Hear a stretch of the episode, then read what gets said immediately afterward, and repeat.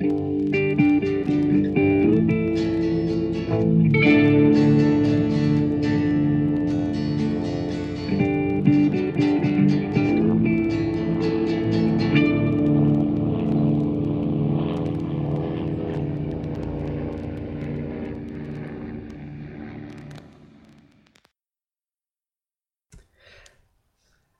fühlt sich ziemlich belämmert mit den Lämmern. Mein Hund hat Flöhe. Stopp. Meier Dödel und Dudel Dödel fressen Weihnachten den Baum auf. Dein brünstig röchelnder Sohn, Königin Victoria. Und damit herzlich willkommen zur letzten Folge der zweiten Staffel von Mesh und von Mesh unter Messer. In dieser Folge, ähm, ihr kennt doch noch diese alten Cartoons aus dem Mad Magazine, Spion gegen Spion. Ähm, das erleben wir hier in Live, weil Colonel Fleck taucht zum ersten oder zum zweiten Mal auf, da werden wir drüber reden müssen. Und es gibt noch einen anderen Geheimdienstmann, der im Camp auftaucht und Hawk und Trapper spielen die beiden so ein bisschen gegeneinander und natürlich gegen Frank Burns aus. Ja, äh, das besprechen wir jetzt heute und wir sind. Entschuldigung. Hi, ich bin die Dela. Hallo, ich bin der Sven. Und ich bin das äh, allseits beliebte Drei-Buchstaben-Akronym ANIM. äh, ja, Flo, ich möchte dir gratulieren. Das war gleichzeitig das großartigste und das fürchterlichste Intro, das wir zu einer Mesh- und Messer-Folge je hatten. Vielen Dank, ich habe mir auch Mühe gegeben. Oder so. Wollen wir den äh, Zuhörern denn noch verraten, wie die äh, Folge überhaupt heißt, oder lassen wir das auch unter den Tisch fallen? Das ist Verschlusssache. Naja, sowohl der deutsche als auch der englische Titel sind auch wieder ein bisschen doof. A Smattering of Intelligence heißt es im Englischen. Und im Deutschen äh, der gemeinsame Geheimdienst. Also da gefällt mir der englische noch besser, auch wenn ich den auch nicht so toll finde. Ist ja geradezu niederschmetternd. Ja. Aber wie sehen wir das jetzt eigentlich? Ist das jetzt der erste oder der zweite Auftritt von Colonel Fleck? Das ist Verschlusssache. Ja, er war ja eigentlich schon mal da, aber er war noch nicht als Colonel Fleck da sondern er war ein anderer Geheimdienstmann.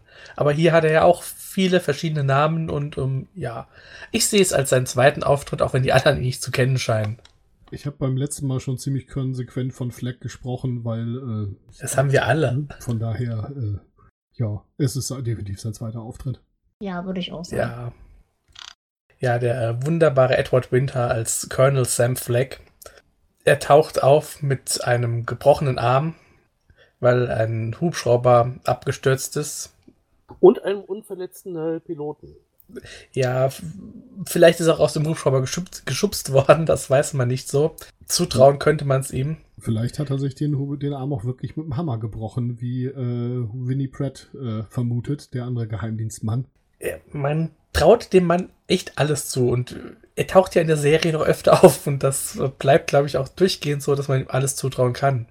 Ja, äh, vielleicht hat er auch äh, den äh, Hubschrauberpiloten überzeugt, den Hubschrauber auf seinem Arm zu landen und dann nochmal abzuheben und rauszuspringen. Das Schlimme ist, man kann sich alles vorstellen, ja. Ich habe ganz ehrlich keine Ahnung, was in dieser Folge passiert ist. Wenn jetzt einer sagen würde, gib mal eine Zusammenfassung, ich bin irgendwie, ich habe davor gesessen und habe gedacht, was zur Hölle passiert da gerade?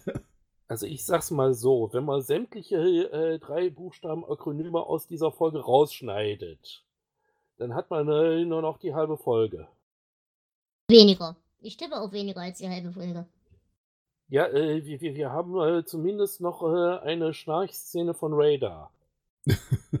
ja, der beste Geheimagent aller Zeiten ist definitiv Radar. Auch sein, das ganz, sowieso. sein ganz unauffälliges Signal mit dem an der Tür eine Rauchen, äh, dass, dass die Luft rein ist, ist ja also sowas von legendär. Also, dass Radar ein Top-Agent ist, das kann man sich an seinen zwölf Fingern abzählen. ähm, ja, Fleck geht dann, nachdem er verarztet wurde, erstmal zu Henry ins Büro und ähm, enthüllt da, dass er ein CIA-Agent ist und dass er sehr viele andere Namen hat und andere Bezeichnungen. Und Henry soll sich doch einen aussuchen, weil Fleck war nämlich nie da. Äh, damit ist Henry natürlich dezent überfordert, weil wir kennen ihn ja. Ja, wobei in der Szene verstehe ich das. Damit wäre ich auch überfordert. Also, das ist nur wirklich verdammte Axt, was ist da los? Ja, und vor allem, es ist ja auch nicht nur Überforderung, sondern vor allem in allererster Linie auch Bocklosigkeit. So von wegen, Leute, wir haben ja einen Krieg zu führen, müsst ihr uns mit eurem Kindergarten wirklich noch auf den Sack gehen. Ja, ja, definitiv. Und da hat Henry dann auch sowas von recht mit. Übrigens sehr schön, äh, das ist das einzige Zitat, was ich mir aus der Folge rausgeschrieben habe, in genau diesem Erstgespräch, wo er ihn ja auch, wo, wo Fleck Henry ja auch so völlig grundlos bedroht, ja. Also äh, Henry hat sofort irgendwie gesagt, so, haha, ja gut, okay, ist ja alles ganz schön, aber klar werde ich dir helfen, so. Ähm, und er dann irgendwie so, so, hallo, wa warum? Das, das, ja gut. Auf jeden Fall fragt er dann, uh, what's your clearance? Und Henry sagt, well, I go through the door with about an inch to spare weil Clearance ist ja auch die lichte Durchfahrtshöhe. Ja. Das fand ich ziemlich. Mir fällt gerade nicht ein, wie es ist im Deutschen, aber im Deutschen haben sie denselben Witz irgendwie äh, geschafft. Naja, geschafft ist gleich schon wieder ein bisschen zu viel gesagt, aber. Naja. Sei nicht immer so negativ. Hier habt ihr mich hier. N nein. Aber das ist eine andere Sache. ja, äh, Fleck muss erstmal einen Anruf machen aber er weiß die Nummer noch nicht, weil er erst die Kapsel, wo der Zettel mit der Nummer drin ist, erbrechen muss. Ja. Was zur Hölle? So ging es uns allen in der Zeit vor Handys. Gott. Ja, wobei mich das ja auch schon wieder irritiert. Ich meine, wir haben uns jetzt schon darauf geeinigt, dass es relativ logisch ist oder akzeptabel ist, davon auszugehen, dass der Typ sich selber den Arm gebrochen hat. Also, wenn der so drauf ist, dann hätte ich doch jetzt spontan mal von einer Magen-OP. Wäre ich doch spontan mal von einer Magen-OP ausgegangen, um das Ganze zu beschleunigen. Ne, wobei der ist ja wirklich so drauf, weil er bricht sich ja dann noch ein zweites Mal den Arm, wo er sich dann echt diesen Ausleger vom Röntgenapparat dann drauf knallt. Ja, und äh, er hat äh, die, die, Betäubungsmittel, äh, während er da behandelt wurde, äh, abgelehnt. Das müssen sie, das hatten wir, glaube ich, in irgendeiner Folge vorher schon mal dass die teilweise äh, mit Betäubung die ganzen Geheimdienstleute gar nicht operieren dürfen. Genau, das war der erste Auftritt von Fleck, nur damals halt unter anderem Namen. Ja, also genau. damals einer anderen Three-Letter-Agency. Damals war er noch CID, was er jetzt ja auch ist. Oder vielleicht nicht. Wer weiß, wer weiß. Aber das Großartige, das Großartige an der Behandlungsszene ist tatsächlich, als äh, Margaret ihm das Hemd auszieht uh. und äh, große Augen bekommt und das Tattoo sieht und so weiter. Ach ja, nein, da, also da hat man schon gesehen, da hatte sie Gefühle kurzzeitig. Wenn du das Gefühl nennen möchtest, dann. Ja, aber er bleibt ja nicht unser einziger Geheimdienstmann in dieser Folge, denn als Hawkeye und Trapper in den Sumpf kommen, äh, wartet da Major Winnie Brad auf sie. Und äh, Brad ist ein alter Freund von Trapper und auch der gehört einem Geheimdienst an. Und er weiß, dass Colonel Fleck im Lager ist und er kennt seine fiesen Tricks. Und er versucht jetzt herauszufinden, warum Fleck äh, da ist und was er vorhat. Und er will ihn aufhalten. Ähm, dazu besorgt sich Brad oder legt sich Brad erstmal einen eigenen Alias zu, nämlich Captain Stone, Ingenieur. Ja, nachdem es ja schon einen Kaplan gibt. Ja, ja, äh, er gehört zu G2, das ist ein weiterer äh, Army oder nein, ein weiterer Armeegeheimdienst, so muss man es ja sagen, oder Militärgeheimdienst. Und äh, das sind noch nicht alle, die haben also noch ein paar mehr. Also das reicht ja schon, äh, wenn Deutschland mad ist, ne? Ja.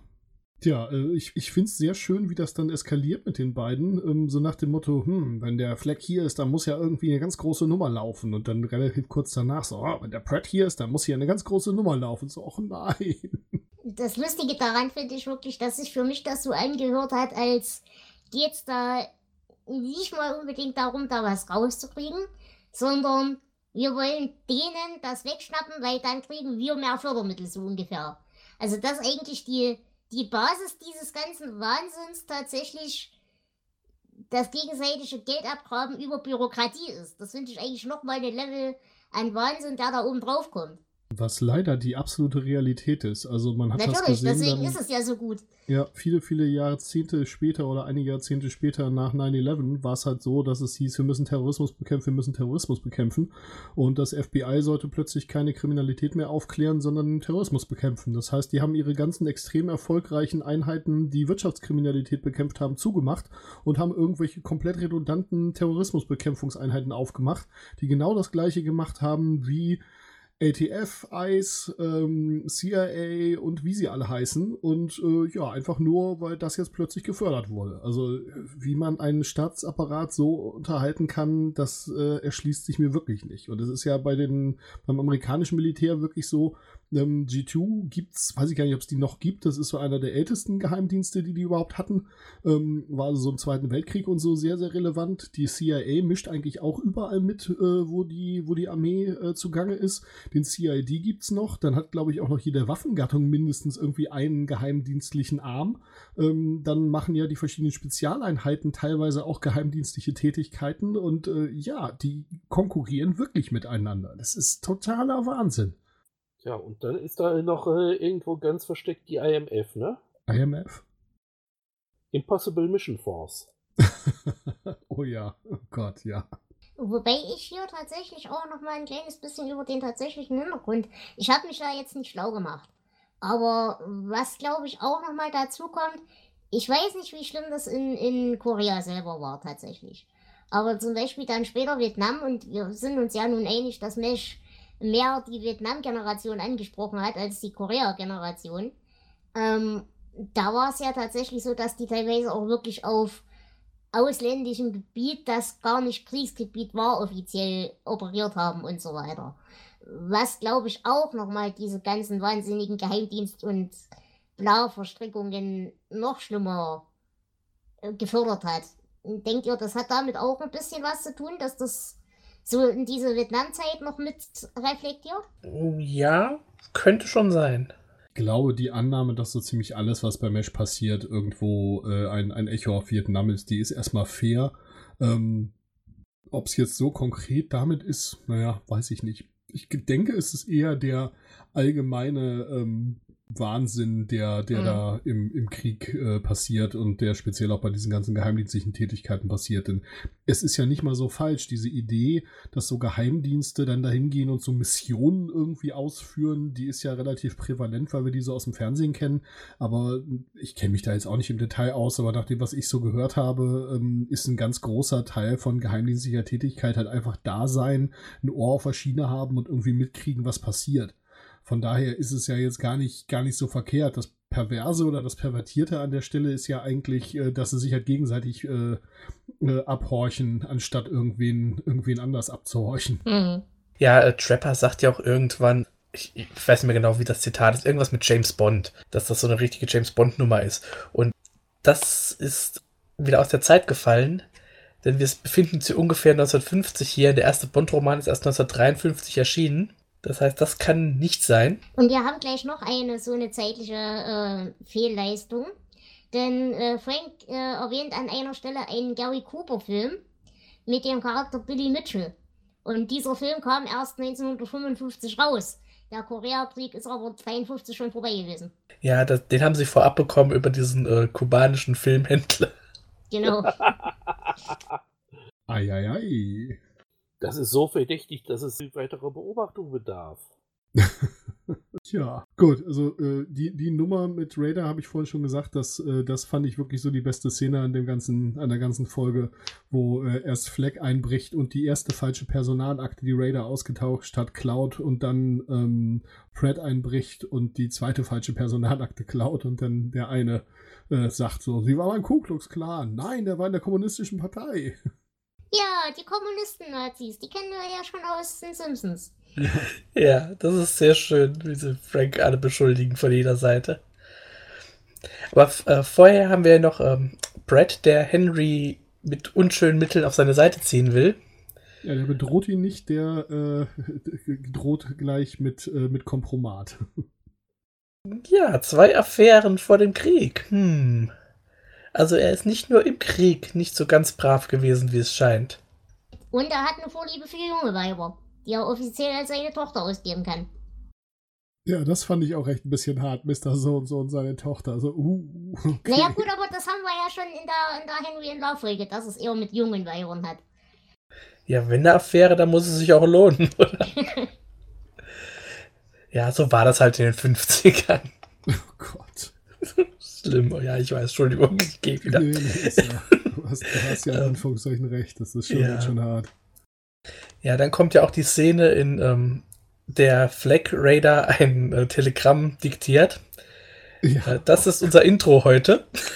Okay, Falls ihr euch gewundert habt, ja. was das war, ja. Ähm, nach äh, Tijuana, Mexiko soll das gehen.